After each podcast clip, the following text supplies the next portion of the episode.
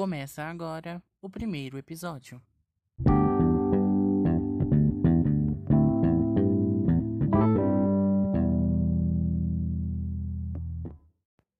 Hoje nós vamos falar sobre a história do programa Humaniza Brasil.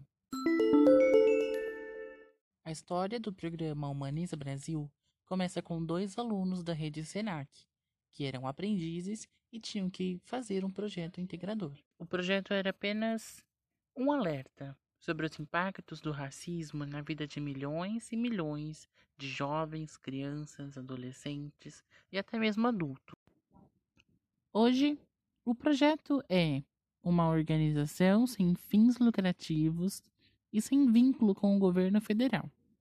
Nosso principal foco é ser exemplo de ações de solidariedade e respeito às diferenças, que atualmente precisam ser expandidas e disseminadas, colaborando com a sociedade para ampliar o alcance dessas boas experiências, visando minimizar os impactos do preconceito e contribuindo assim para uma sociedade mais justa, democrática e igualitária.